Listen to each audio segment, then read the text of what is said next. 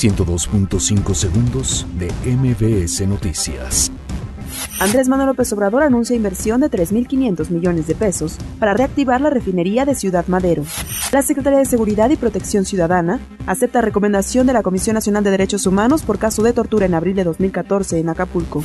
CAME suspende fase 1 de contingencia ambiental en el Valle de México. Inician campañas de elección extraordinaria a la gubernatura de Puebla. Gobierno de Tamaulipas retira paros ilegales en tres maquiladoras de Matamoros. Nicolás Maduro asegura que apagones en Venezuela se deben a ataques terroristas. Incendio de autobús deja al menos 20 muertos en Perú. Pumas vence 2 por 1 a Chivas en Ciudad Universitaria. José Cardoso es destituido como director técnico de Guadalajara. 102.5 segundos de MBS Noticias.